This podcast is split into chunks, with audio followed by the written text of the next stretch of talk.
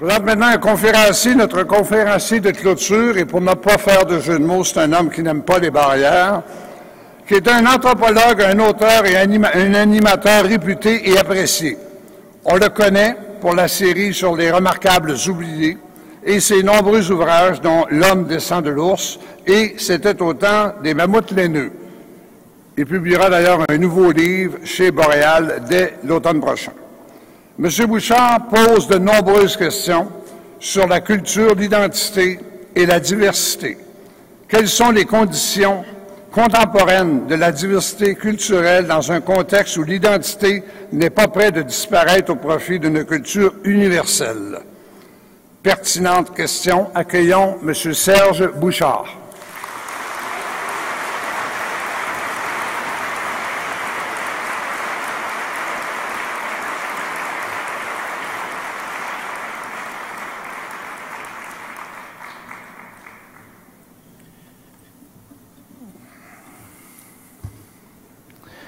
Merci, euh, merci beaucoup pour euh, la présentation. Merci à votre euh, vaste organisation d'avoir pensé à m'inviter pour vous parler pendant la prochaine heure d'un de mes sujets de prédilection. Évidemment, ça a mal tombé, mon sujet de prédilection étant un problème insoluble et d'une grande complexité. En effet, l'homme qui va s'adresser à vous dans les prochaines minutes est quelqu'un qui n'a pas connu les cégeps. C'était au temps des mammouths laineux. Ça nous remonte très très loin dans le temps. Je n'ai pas connu les cégeps parce que quand j'étais étudiant, ça n'existait pas. Et ça s'est mis à exister, donc ça fait partie de l'histoire. Une organisation qui a été pensée, conçue, réfléchie dans les années, début des années 60, et qui était ce qu'on appelle les organisations de bonne intention. Créer un monde par l'éducation, créer une société. Je vous rappelle à tous et à toutes qu'à cette époque, qu'on appelle légèrement, trop légèrement, la révolution tranquille, il y a quand même une réflexion sur le pourquoi de l'éducation, le comment de l'éducation. Et je suis très heureux aujourd'hui, en 2016, d'avoir été témoin de l'évolution euh, de la chose et de me rendre compte qu'en 2016, on fait un colloque avec un thème comme compétence, citoyenneté. Euh, ce sont des choses, des concepts qui étaient à l'origine, qui étaient là à l'origine. Culture, compétence, citoyenneté. Je commence donc en vous disant ceci. Voici trois mots, trois concepts, trois grandes idées qui sont utilisés par tout un chacun dans la société. Chaque groupe d'intérêt utilise le mot. Le mot culture est un mot extrêmement profond, complexe, et moi qui suis anthropologue, j'en retiens la définition anthropologique. Mais on n'est pas obligé de faire ça. On peut parler de culture de façon beaucoup plus courte.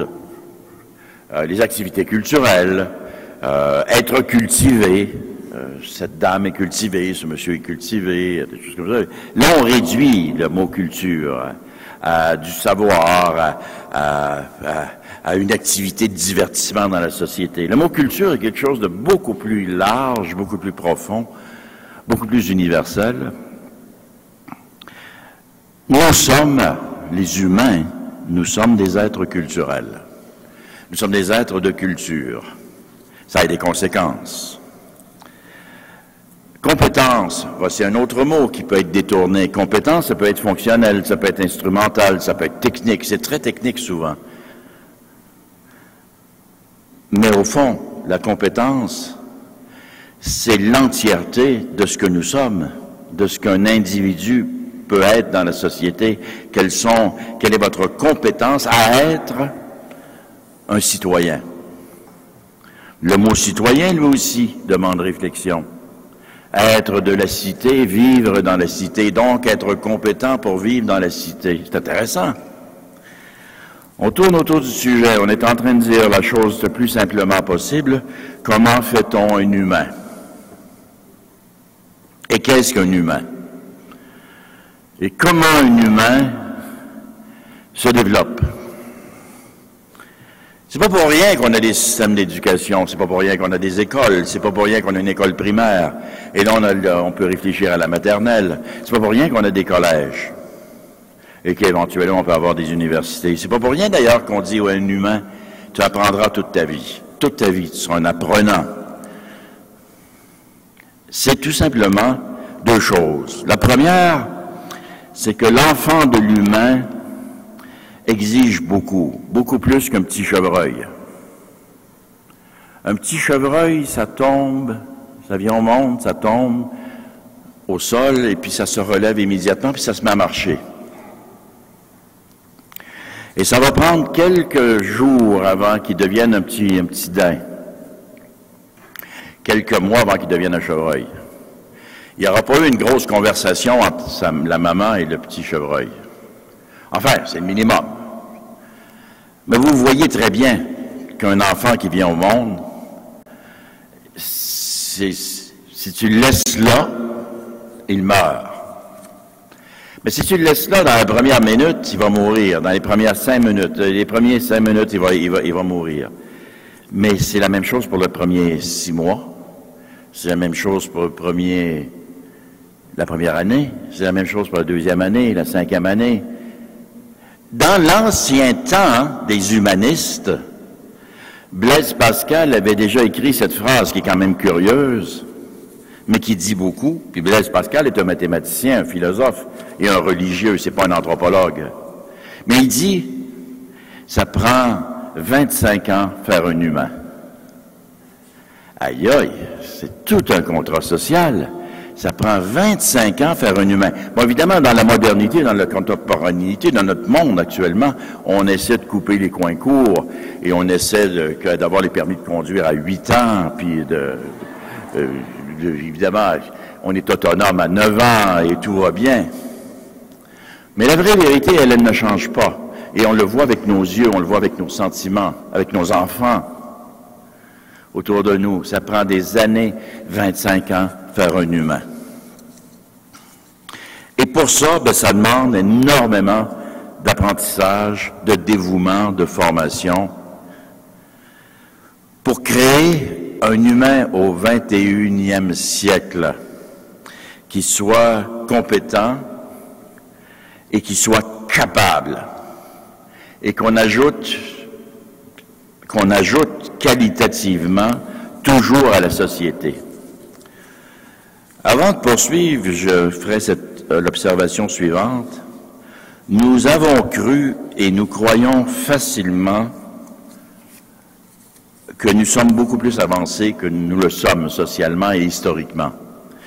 C'est un penchant naturel peut-être, mais certainement une paresse intellectuelle énorme que de nous croire, de, de croire que notre société, nous tous, nous vivons dans un monde qui a changé considérablement quand on le, on le compare au monde de 1940, de 1960. Alors on se dit des choses comme,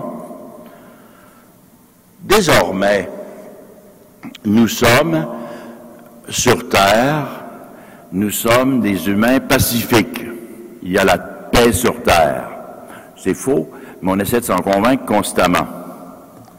Cela n'existe plus, l'agressivité des nations les unes envers les autres. Cela n'existe plus. C'est fini, c'est terminé.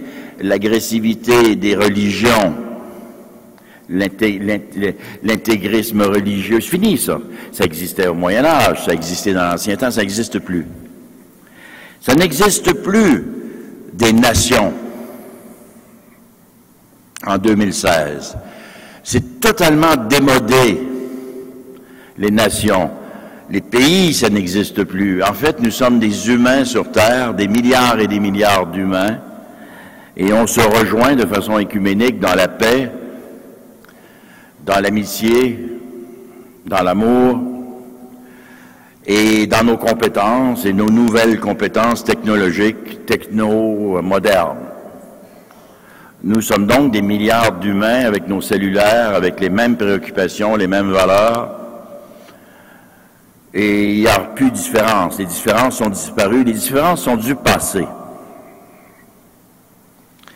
Alors nous avons cette croyance que le monde est différent et que ce qui faisait mal jadis, qu'on a eu du mal à gérer jadis, est disparu. C'est plus là. C'est quand même étonnant. Je vous donne pour exemple la diversité culturelle, qui est exactement, euh, fait, partie de vos réflexions maintenant. Je fais partie d'une génération qui a cru, on a dit, il y a des gens qui ont dit, c'est terminé la diversité culturelle. Nous sommes euh, des humains. Et on devrait s'accepter les uns les autres comme nous sommes. Et il n'y a pas de problème. Voici le modèle social. D'ailleurs, le Canada est un, des pays qui représente le modèle social, culturel, euh, de l'acceptation de la diversité culturelle. On va appeler ça la mosaïque culturelle. Il faudrait avoir de la mémoire. Merci. Est-ce que je ne sais pas si c'est un signe de, de, quelque chose? Merci. Il faudrait avoir de la mémoire. Parce qu'on peut le prendre comme exemple. Un exemple historique d'une société nouvelle, nord-américaine, ça s'appelle le Canada. Le Canada est un pays relativement neuf qui a beaucoup de, de prétentions quant aux droits de la personne, quant aux droits des personnes, à la justice, et etc. Et, et ce n'est pas d'hier que le Canada se présente comme un pays exemplaire à la face des autres nations du monde sur le plan de la tolérance, sur le plan de la justice. Je voudrais vous rappeler que nous étions dans une... La révolution tranquille, ça s'est passé au Québec, mais il y a eu une révolution culturelle au Canada dans les années 60, fin des années 60. Est arrivé un premier ministre qui s'appelait Pierre Elliott Trudeau. Et Pierre Elliott Trudeau avait une notion d'une société citoyenne, compétente, culturellement euh, mature. C'était, et il nous présente le Canada. Et je me souviens très bien de ça. J'étais à l'époque étudiant en anthropologie.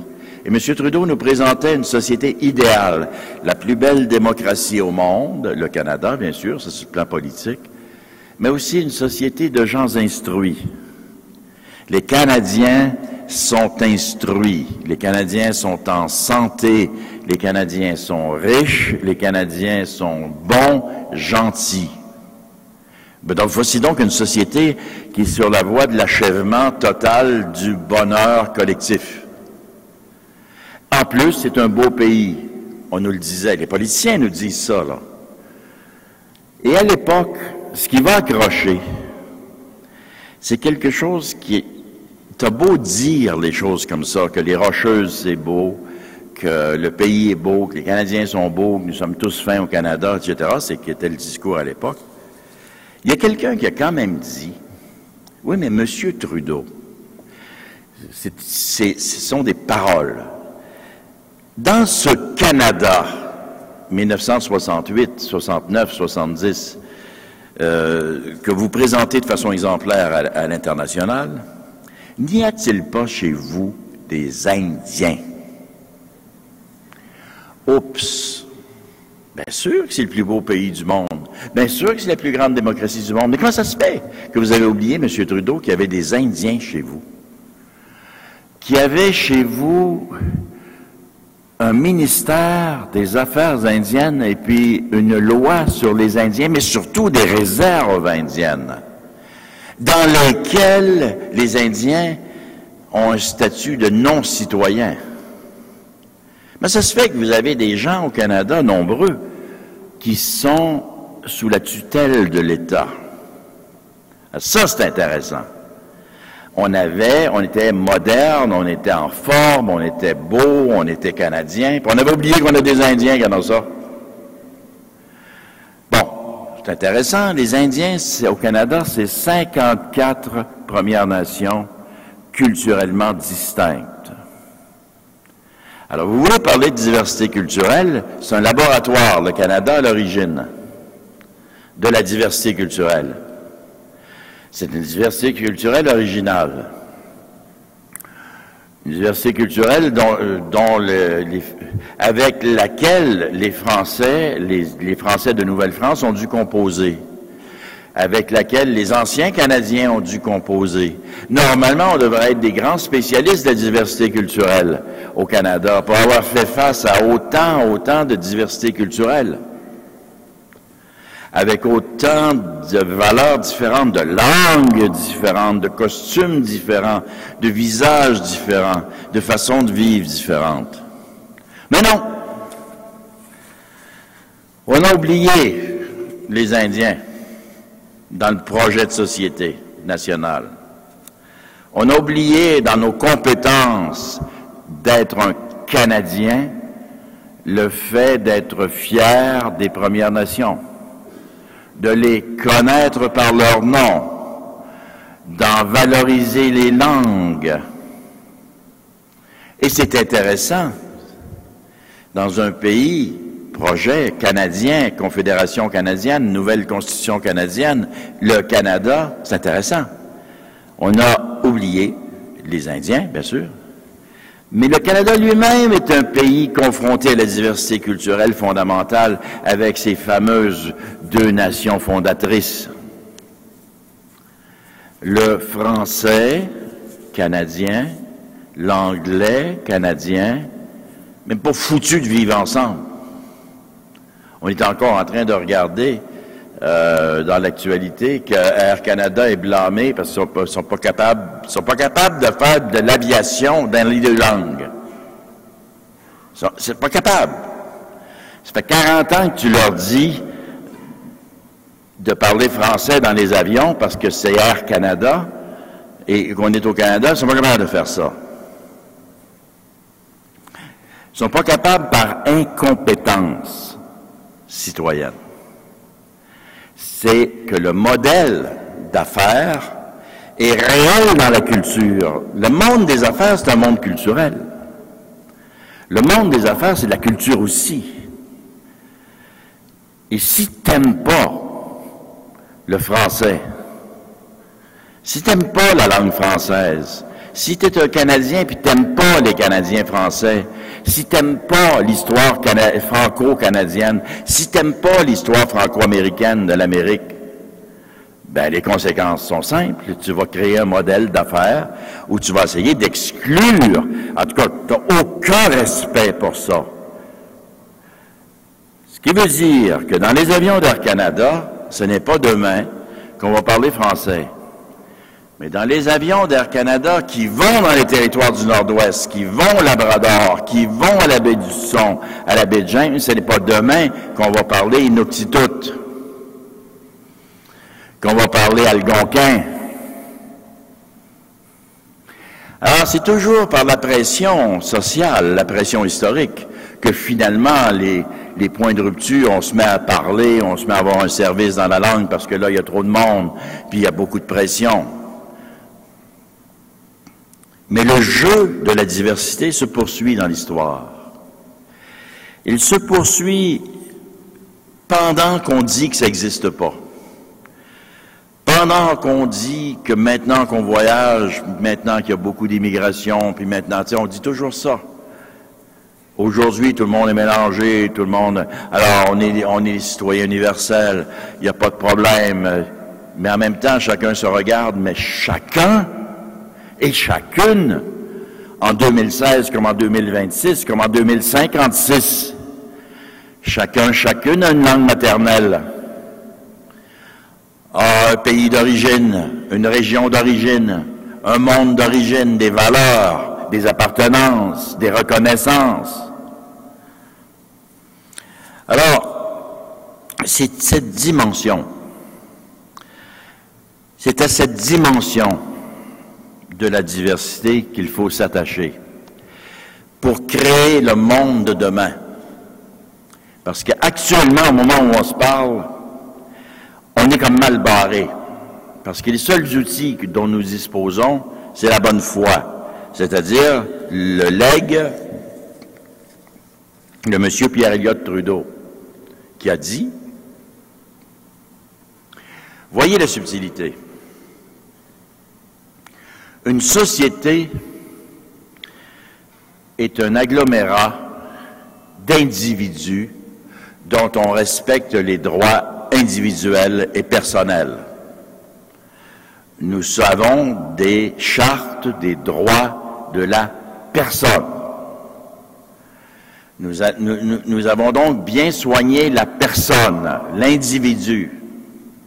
Et toute la société est fondée sur l'intérêt de la personne. Et, chaque individu a une stratégie pour son intérêt personnel. Et c'est valorisé.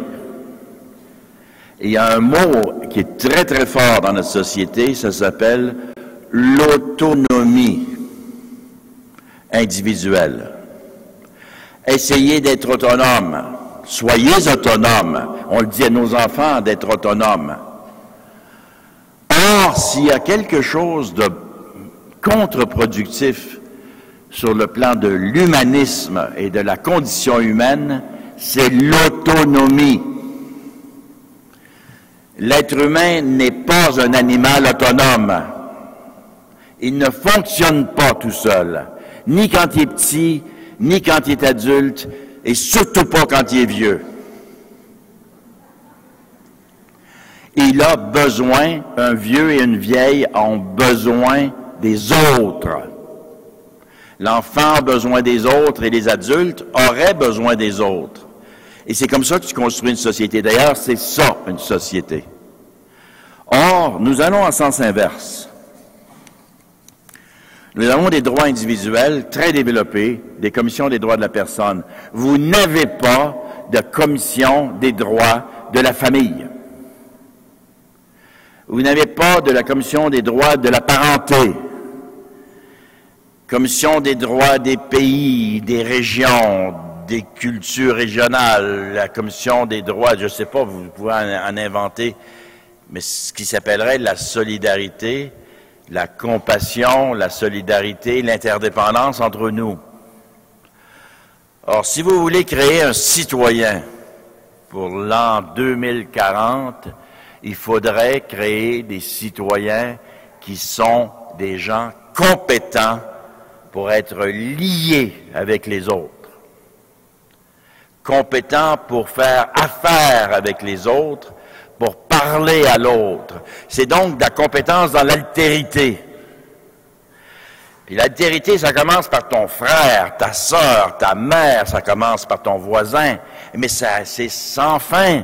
Ça commence par, et ça se poursuit avec les autres êtres humains les autres êtres humains et même les autres êtres humains aux confins de ta cartographie d'appartenance.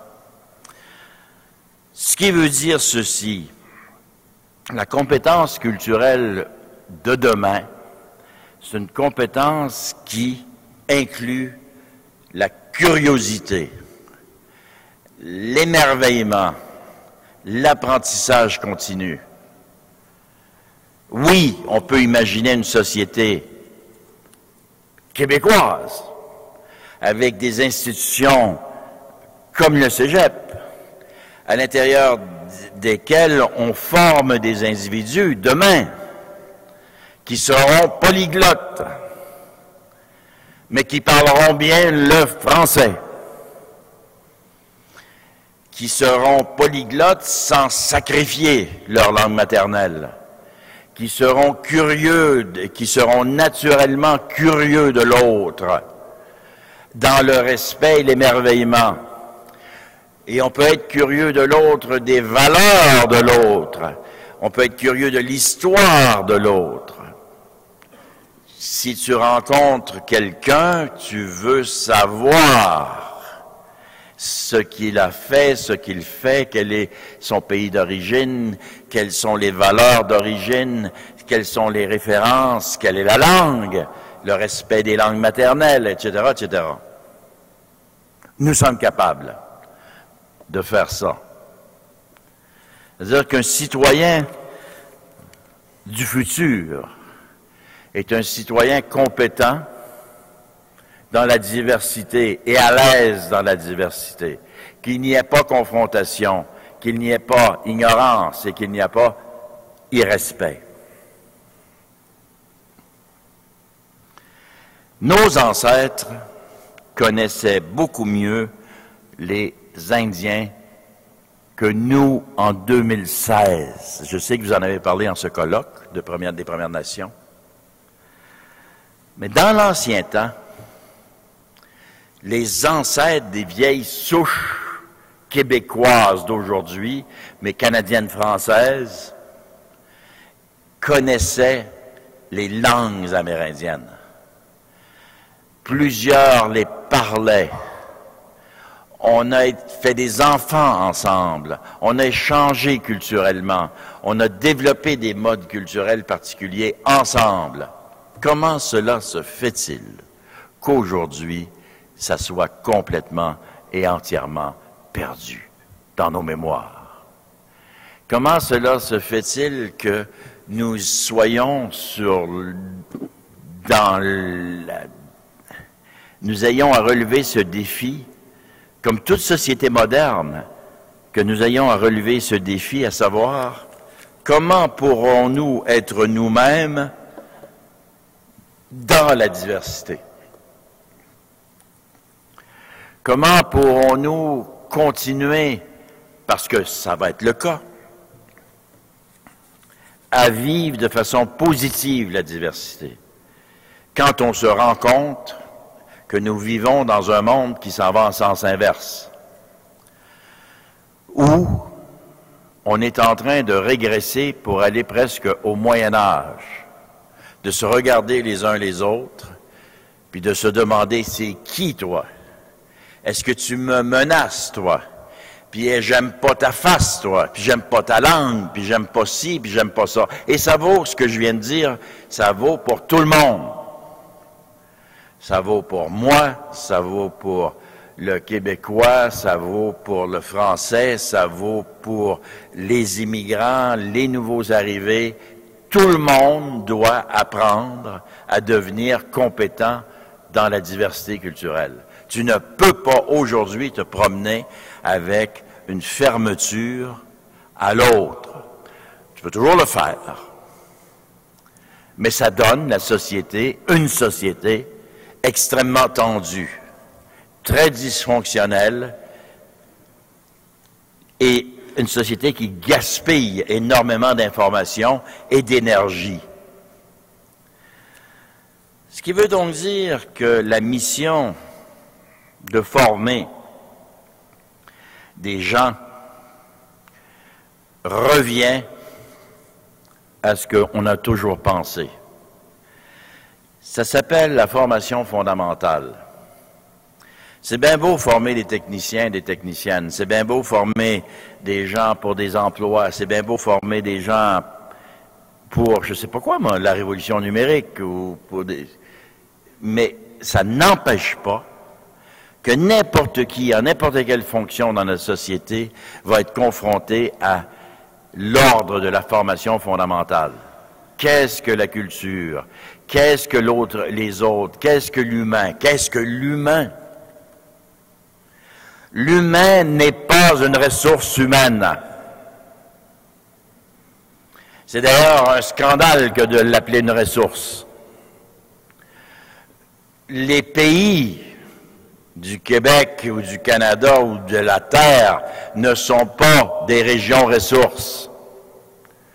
Ce n'est pas des, régions, même pas des régions. Le mot devrait être banni. T'es la région, t'es pas une région. Parce que quand on utilise le mot région, tu tout de suite dans l'idée du régional. Tu donc périphérique. Ça sera pas long que tu vas être éloigné. Puis tu vas être une région ressource éloignée. Mais savez-vous qu'on le dit, on dit ça naturellement, entre nous? C'est une région ressource éloignée. Ça s'appelle une autre planète, mais ça s'appelle surtout un certain mépris. Tu vas finir par dire des phrases comme Si c'est tant de trouble que ça, la Gaspésie, pourquoi qu'on la ferme pas? Je l'ai déjà entendu sur les radios. Il y a déjà quelqu'un qui a dit ça. Si c'est tant de trouble que ça, la Gaspésie, qu'elle ne rapporte pas, qu'elle a toujours, besoin de quelque chose, a toujours besoin de quelque chose, on va fermer ça. Mais c'est exactement ça. Si tu n'es pas intéressé par le territoire, si tu n'es pas intéressé par les gens, si tu n'es pas intéressé par l'histoire, tu n'es pas intéressé par la géographie, ben, savez-vous, ce que je suis en train de vous dire, c'est ça s'appelle la, formation fondamentale. Géographie, histoire, mémoire, euh, une certaine forme d'anthropologie, que tout le monde soit au courant de tout, là, de la valeur des choses, de la valeur des gens, de la valeur des, des, terres. Mais tout ce que je vous dis relève d'une naïveté humaniste que je me condamne moi-même quand je suis seul. Puis je me mets à y réfléchir, me dis, t'es bien, bien niaiseux, c'est pas comme ça que ça marche.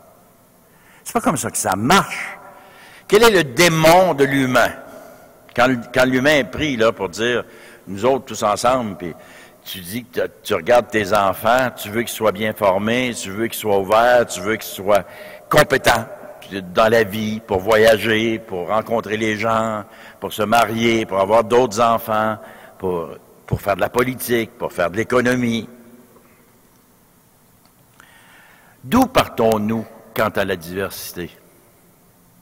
Puis pourquoi on a oublié ces fameux Indiens? Puis pourquoi on s'oublie les uns les autres? Puis pourquoi on est si tendu quand on parle de nos langues, de nos identités?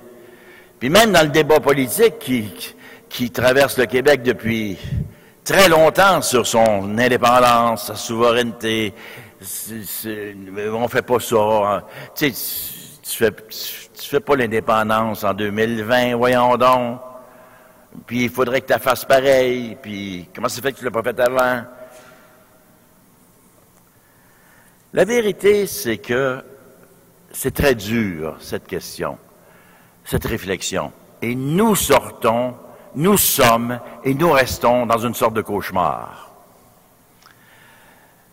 Les Indiens, aujourd'hui, il y a très peu de gens qui vont aller au microphone, en public, ou même entre nous, qui vont aller dire, moi j'ai zaï maudits Indiens.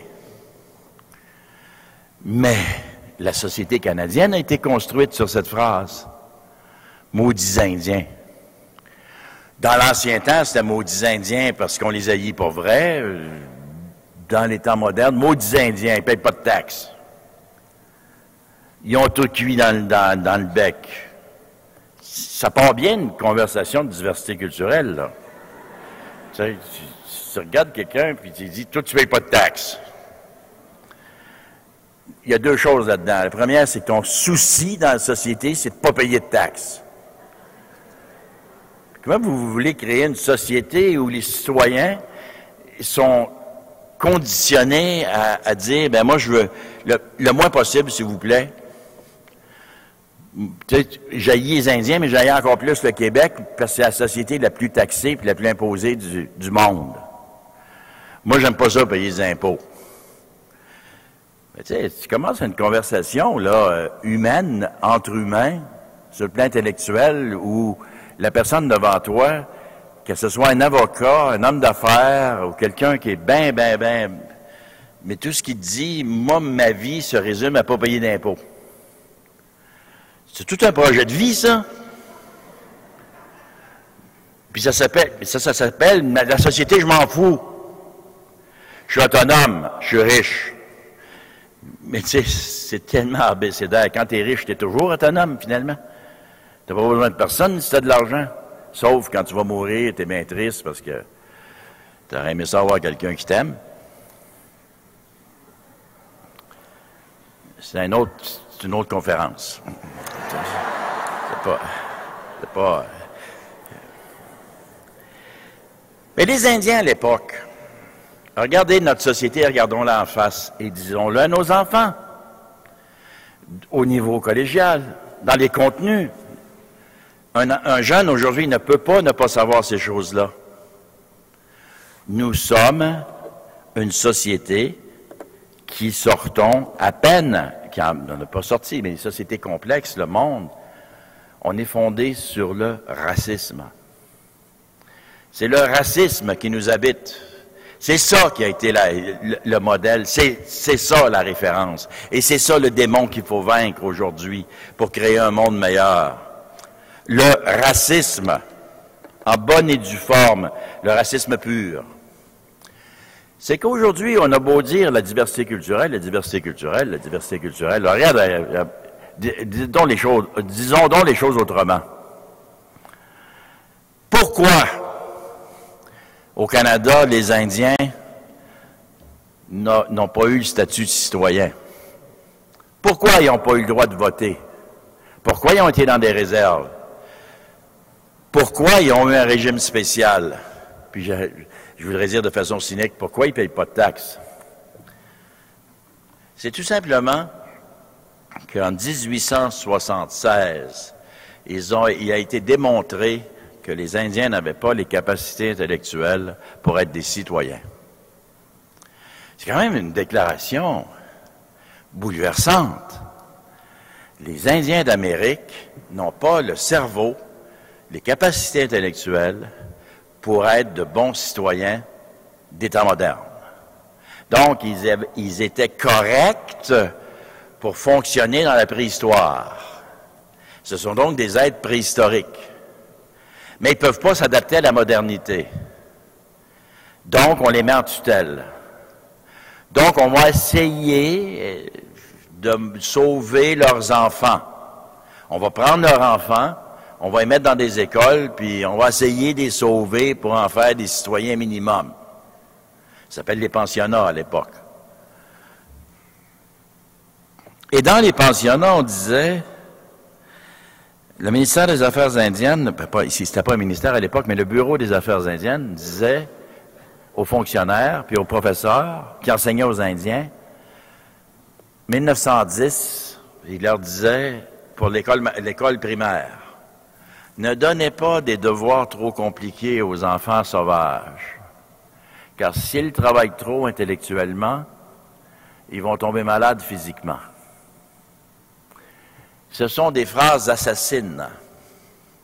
Tu viens de classer à jamais les Indiens dans une classe, tu viens de les mettre dans une classe à part. Donc, tu n'es pas fier de leur culture, tu honte de leur existence. Donc, socialement, dans les villes, dans les villages, être indien en 1920, en 1930, en 1940, c'est une calamité. C'est pas une fierté. Si tu entends parler l'algonquin, c'est pas une fierté, c'est pas une curiosité, c'est pas un émerveillement d'entendre l'algonquin. C'est même pas un émerveillement de voir les toponymes sur le territoire qui sont au Québec des toponymes, enfin, au Québec, en Ontario, en Saskatchewan, des toponymes algonquiens le lac Matagami, le lac Waswanipi, Témiscamingue, Nipissing, mais vous allez plus loin, Ottawa. Tu sais, on a des villes qui s'appellent Toronto. Mais il n'y a pas un Canadien au monde qui sait ce que ça veut dire Toronto d'où vient Toronto et en quelle langue? d'où vient Ottawa et en quelle langue? On ne sait pas ça. On ne sait pas ça. Mississippi. C'est quand même, tu sais, c'est pas rien, là. Mississippi. Bon, je n'irai pas sur le fleuve Saint-Laurent. Qu'est-ce que vous voulez qu'il s'appelle Saint-Laurent? Lui, il est facile à comprendre. Ottawa, c'est de l'algonquien. Et ça veut dire les commerçants. C'était un peuple, c'était une nation, la nation des Ottawa. Pontiac, qui n'est pas une voiture, était un Ottawa. Pontiac est un Ottawa, ça veut dire la nation des commerçants. Et c'est devenu la capitale du Canada. Toronto, c'est l'Iroquois. C'est intéressant. Ça veut dire piège à poisson.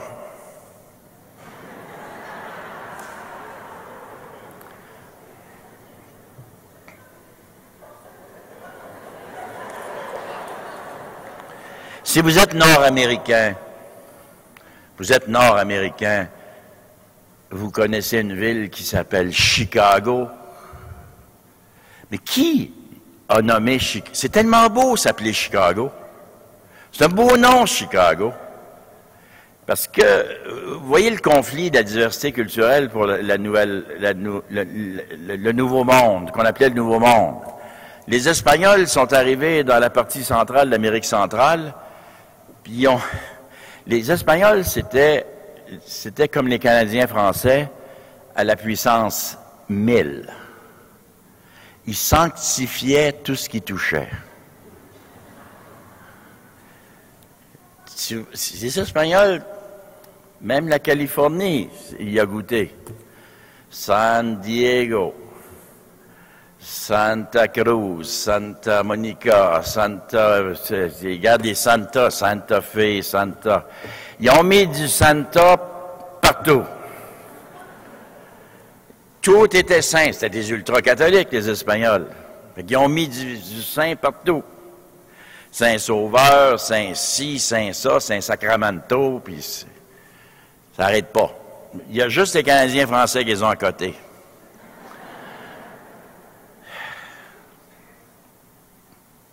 Les Canadiens, le clergé canadien-français a mis des saints partout. Il suffisait d'arriver en un lieu, planter une croix, puis dire, ça va s'appeler Saint-Éphrem. Ça va s'appeler Sainte-Cunégonde, ça va s'appeler Saint-Hélène, ça va s'appeler Saint-Sauveur, ça va s'appeler Saint-Cy. Ça n'arrête pas. Le martyrologue a passé dans toute la province de Québec. Mais quand tu étudies les archives, tu t'aperçois que, ben écoutez, c'est de la culture. Tu prends le territoire, tu donnes le territoire, puis vu que tu es super religieux, ça va être... Euh, tu, vas, tout sanctifier. Mais c'est pas, pas ça qui est important. C'est que dans les années 1910, au Canada, comme au Canada anglais, Canada français comme au Canada anglais, on a eu cette manie de dire il faut désensauvager les noms de lieux. Il faut enlever tous les noms sauvages, parce que c'est honteux. On va enlever les noms sauvages, on va mettre des noms de saints. C'est intéressant, tu sais, c'est ça. C'est plate, mais c'est comme ça. Là, les Indiens, tu vois que tel lac s'appelait telle chose. Là, ça s'appelle maintenant le lac Adjo.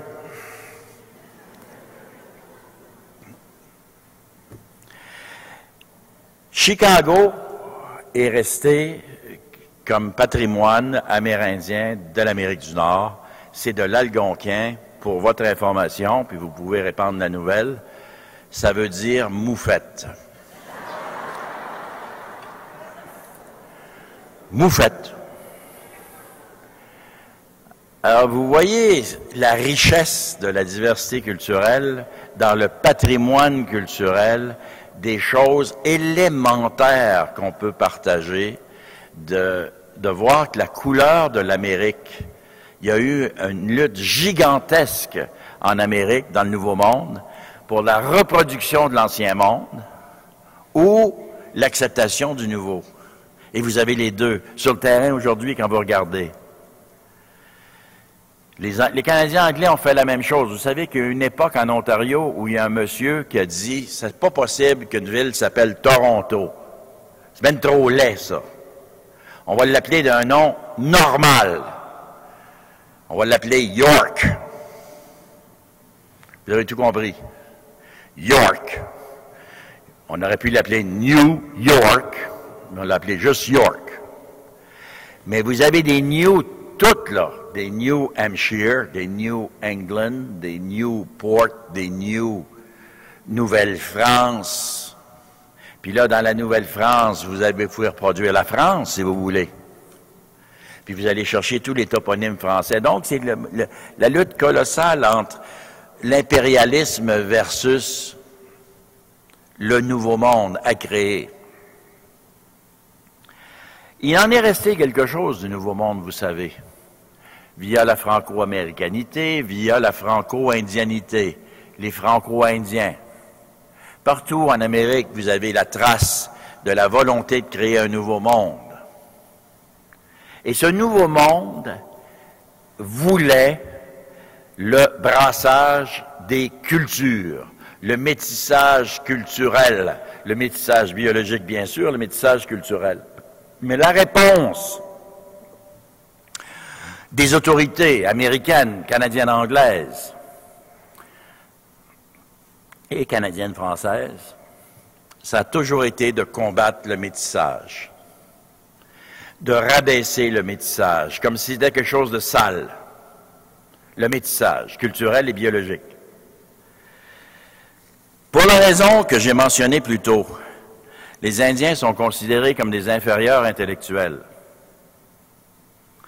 Nos universités d'Occident, les universités qui allaient alimenter les colonies, les coloniaux, le colonialisme, que ce soit en Belgique, que ce soit en Allemagne, que ce soit en France, certainement en Angleterre, enseignait en 1875, en 1890, en 1900, c'est hier, enseignait officiellement le racisme scientifique. On enseignait officiellement la hiérarchie des peuples fondée sur des observations physiques et intellectuelles. Et on donnait des qualités physiques et intellectuelles aux différents peuples.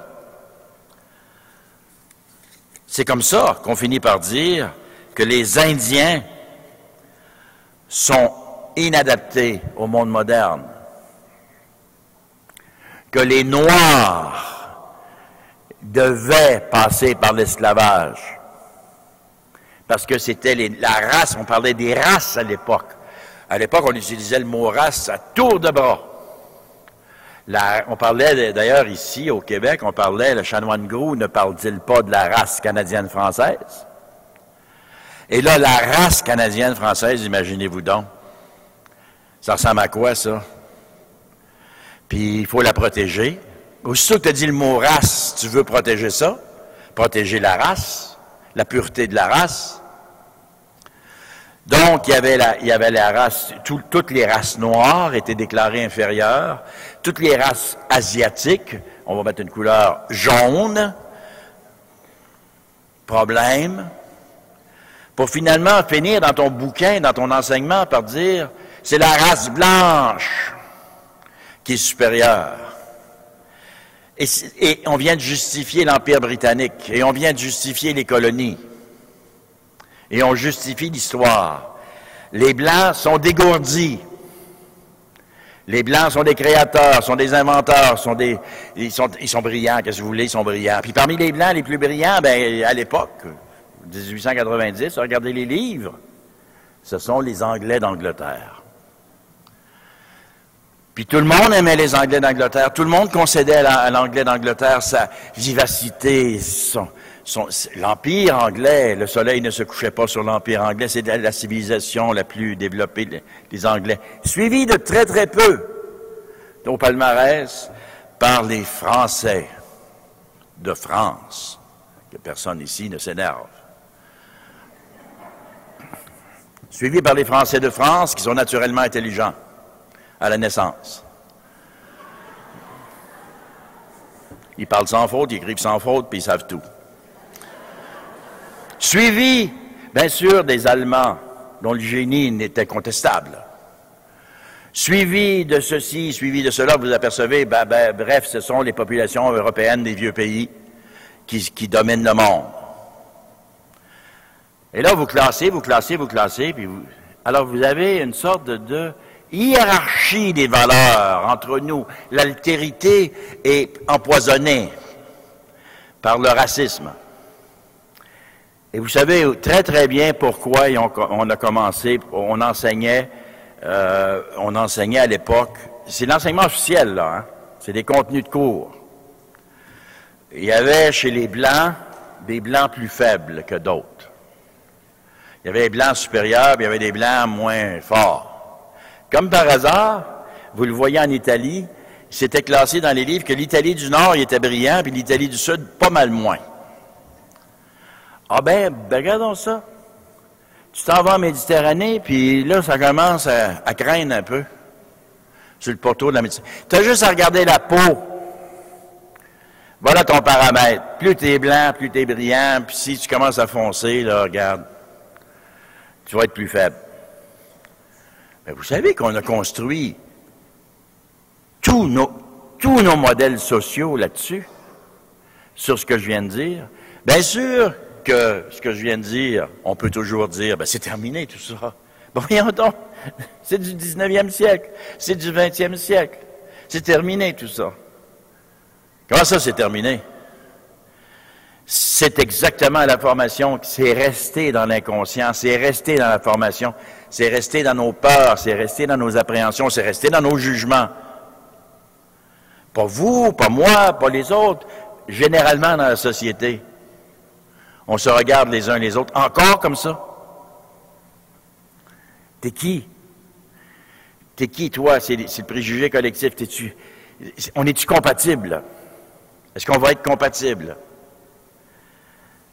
Or, le seul remède pour se sortir de siècles et de siècles de méfiance, de mépris, de hiérarchie, de mesure, et vous savez qu'on le fait à l'interne de nos propres sociétés, la maladie, la mesure, les humains qui se mesurent. Euh, mon enfant, il, il est-tu brillant? y es-tu plus brillant que l'autre brillant?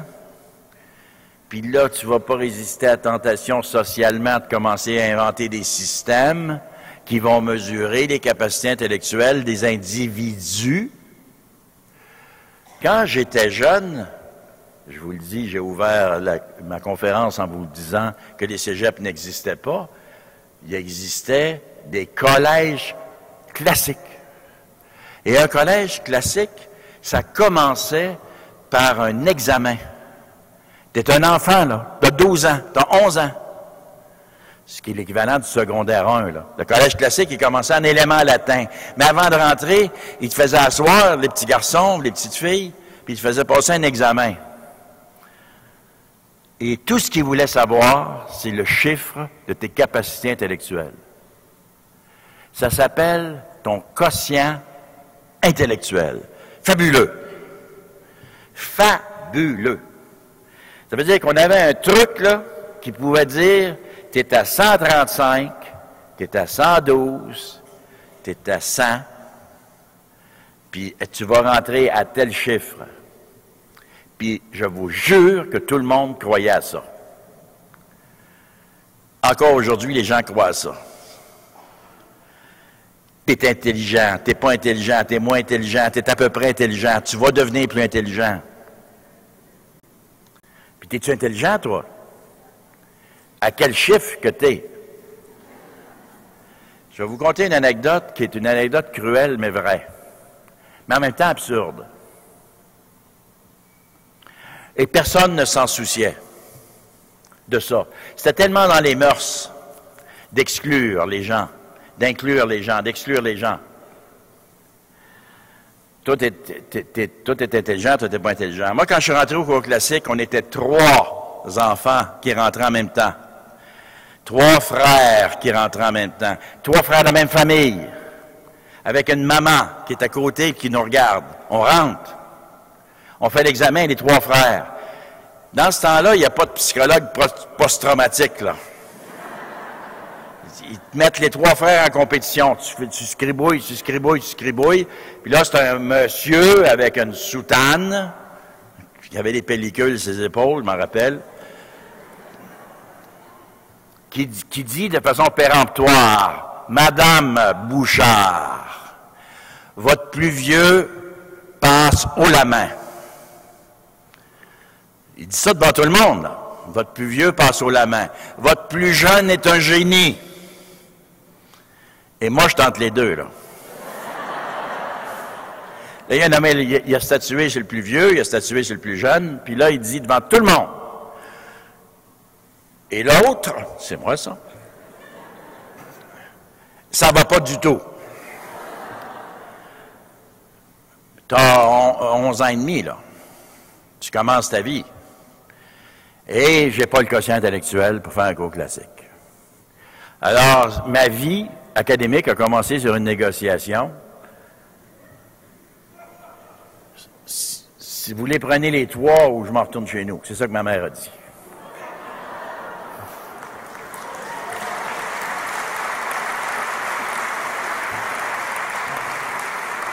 Mais je trouve fantastique ceci. Cette histoire est vraie, hein? c'est une histoire vraie, mais chacun a nos histoires. Vous pourriez raconter la vôtre, mais là, c'est moi qui est ici, je vous raconte la mienne, mais je vous, dis simplement ceci. J'ai commencé mon cours classique sous probation, par charité. Et les, les frères m'ont toujours pointé du doigt comme étant un cas limite, un cas extrême.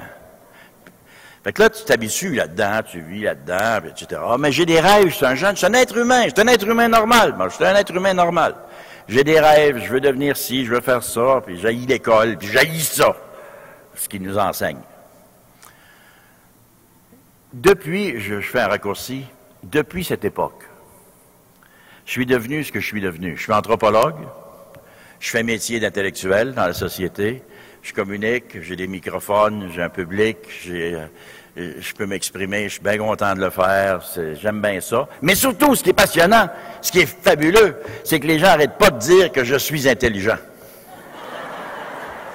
Puis très souvent, on va se confier, mais vous êtes très intelligent, vous. Puis tu te dis, mais, mais là, on s'en va où, là? Le débile est devenu intelligent, qu'est-ce qu'il y a?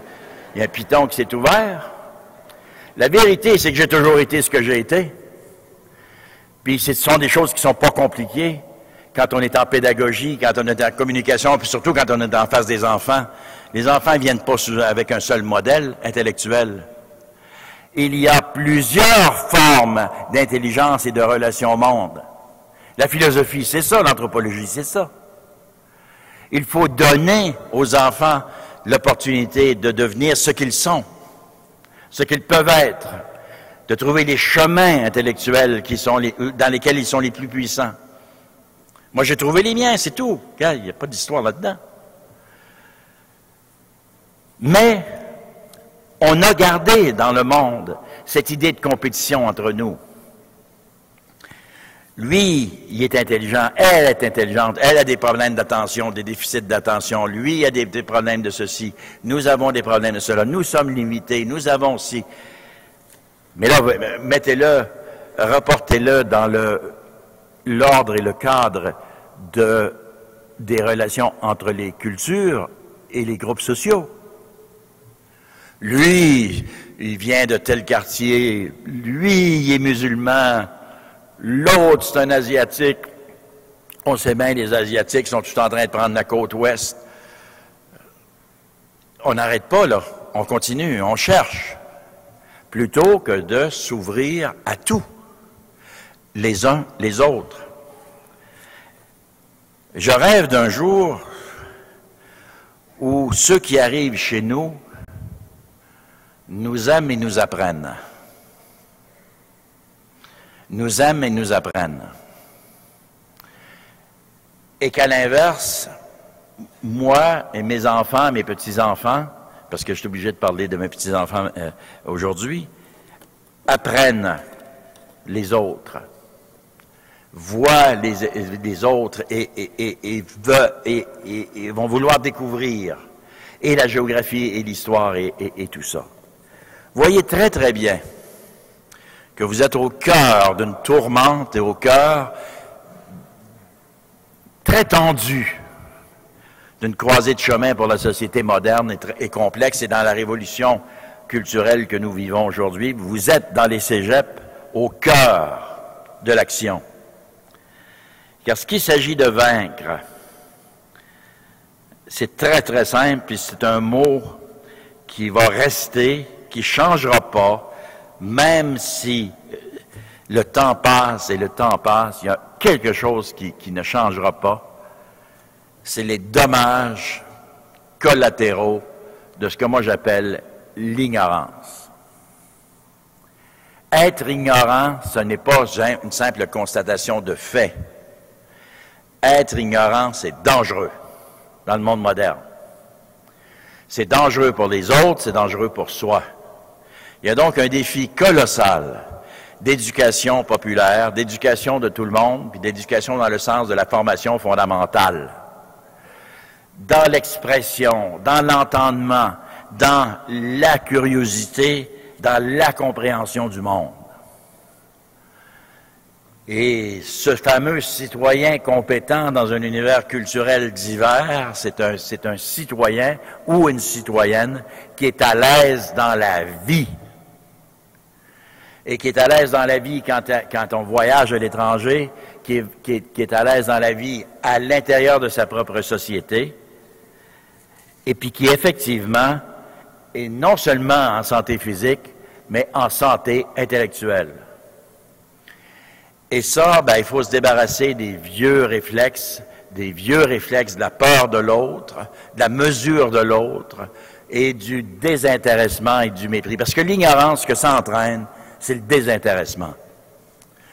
Alors, moi, je, vous, je conclus ma présentation en vous disant que dans mon cas personnel, ça n'a rien à voir avec l'intelligence. Rien à voir. Ça a quelque chose, euh, je vous dirais, à voir avec la passion. La passion de l'autre, la passion de l'histoire, la passion de l'humain. Et c'est ça qu'il faut développer les uns les autres. Dans ce que vous faites, dans ce que vous êtes et dans votre vie professionnelle. Merci beaucoup.